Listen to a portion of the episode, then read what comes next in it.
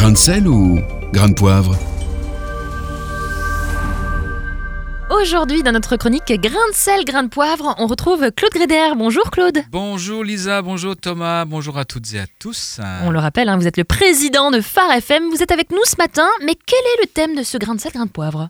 La question est posée, avoir 20 ans en 2020, est-ce plus difficile qu'en 1980 ou en 1960 Eh ben nous, on sait ce que c'est d'avoir 20 ans en 2015, mais où voulez-vous en venir en comparant la génération des 20 ans d'aujourd'hui avec celle d'autres générations? Eh bien, le président de la République, M. Macron, disait récemment qu'il était difficile d'avoir 20 ans en 2020. Est-ce bien vrai? Est-ce pire qu'à notre époque? Et après investigation, qu'en est-il? Alors, Lisa, certainement la crise de la Covid-19, c'est au niveau sanitaire, ils ont été moins impactés. Au niveau économique, ils ont fait face à de vraies difficultés. En revanche, visiblement, toutes les générations de la vingtaine ont connu leurs difficultés. Tenez, la mienne, dans les années 80. Ah mince, je me suis trahi, maintenant vous savez l'âge que j'ai.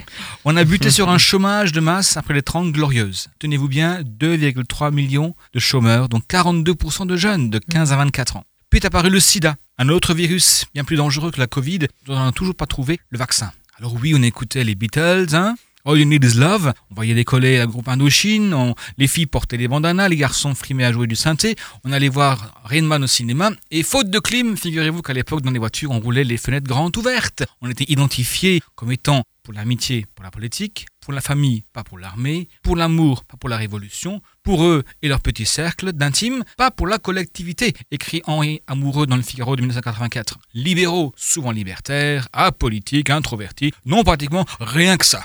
Alors vous deux, vous ne vous rappelez pas, n'est-ce pas? Mais demandez vos parents, chers Lisa et Thomas. Et du coup, Claude, on, parle des années 80 et on va faire un petit zoom aussi sur euh, les 90 et les années euh, 2000 puisque des choses se sont passées à ce moment-là aussi. Eff- effectivement, voyez-vous, on nous avait prédit un avenir sombre et sans espoir. Je me rappelle d'un discours sur l'horizon social et économique au plafond gris et bien bas. Entre-temps, nous avons vécu la folie des années 80, dont la naissance des radios libres, ouais, FM, la montée en puissance de l'informatique dans les années 90, Mhm. l'arrivée du web, des smartphones et la naissance des réseaux sociaux dans les années 2000 et j'en passe. Quelles années folles À écouter les cassants des années 80, il n'y avait plus qu'à attendre la mort et c'est tout. Triste, non? Ce fut bien différent et c'est tant mieux. Alors on a envie de vous demander Claude, que dire à cette génération de la vingtaine? Et bien dans quelques jours, nous fêtons Noël et il s'y cache un message pour les jeunes. Rappelons-nous que Dieu a confié son propre fils à une ado de 15 à 18 ans. Marie. Elle s'est retrouvée enceinte sans avoir de père à mentionner. Joseph, sans doute de 10 ans son aîné, embarque dans, l'aventure qui va bouleverser le monde dans un contexte compliqué. Compliqué à l'époque, l'occupation romaine, les difficultés économiques, l'obligation d'émigrer en Égypte,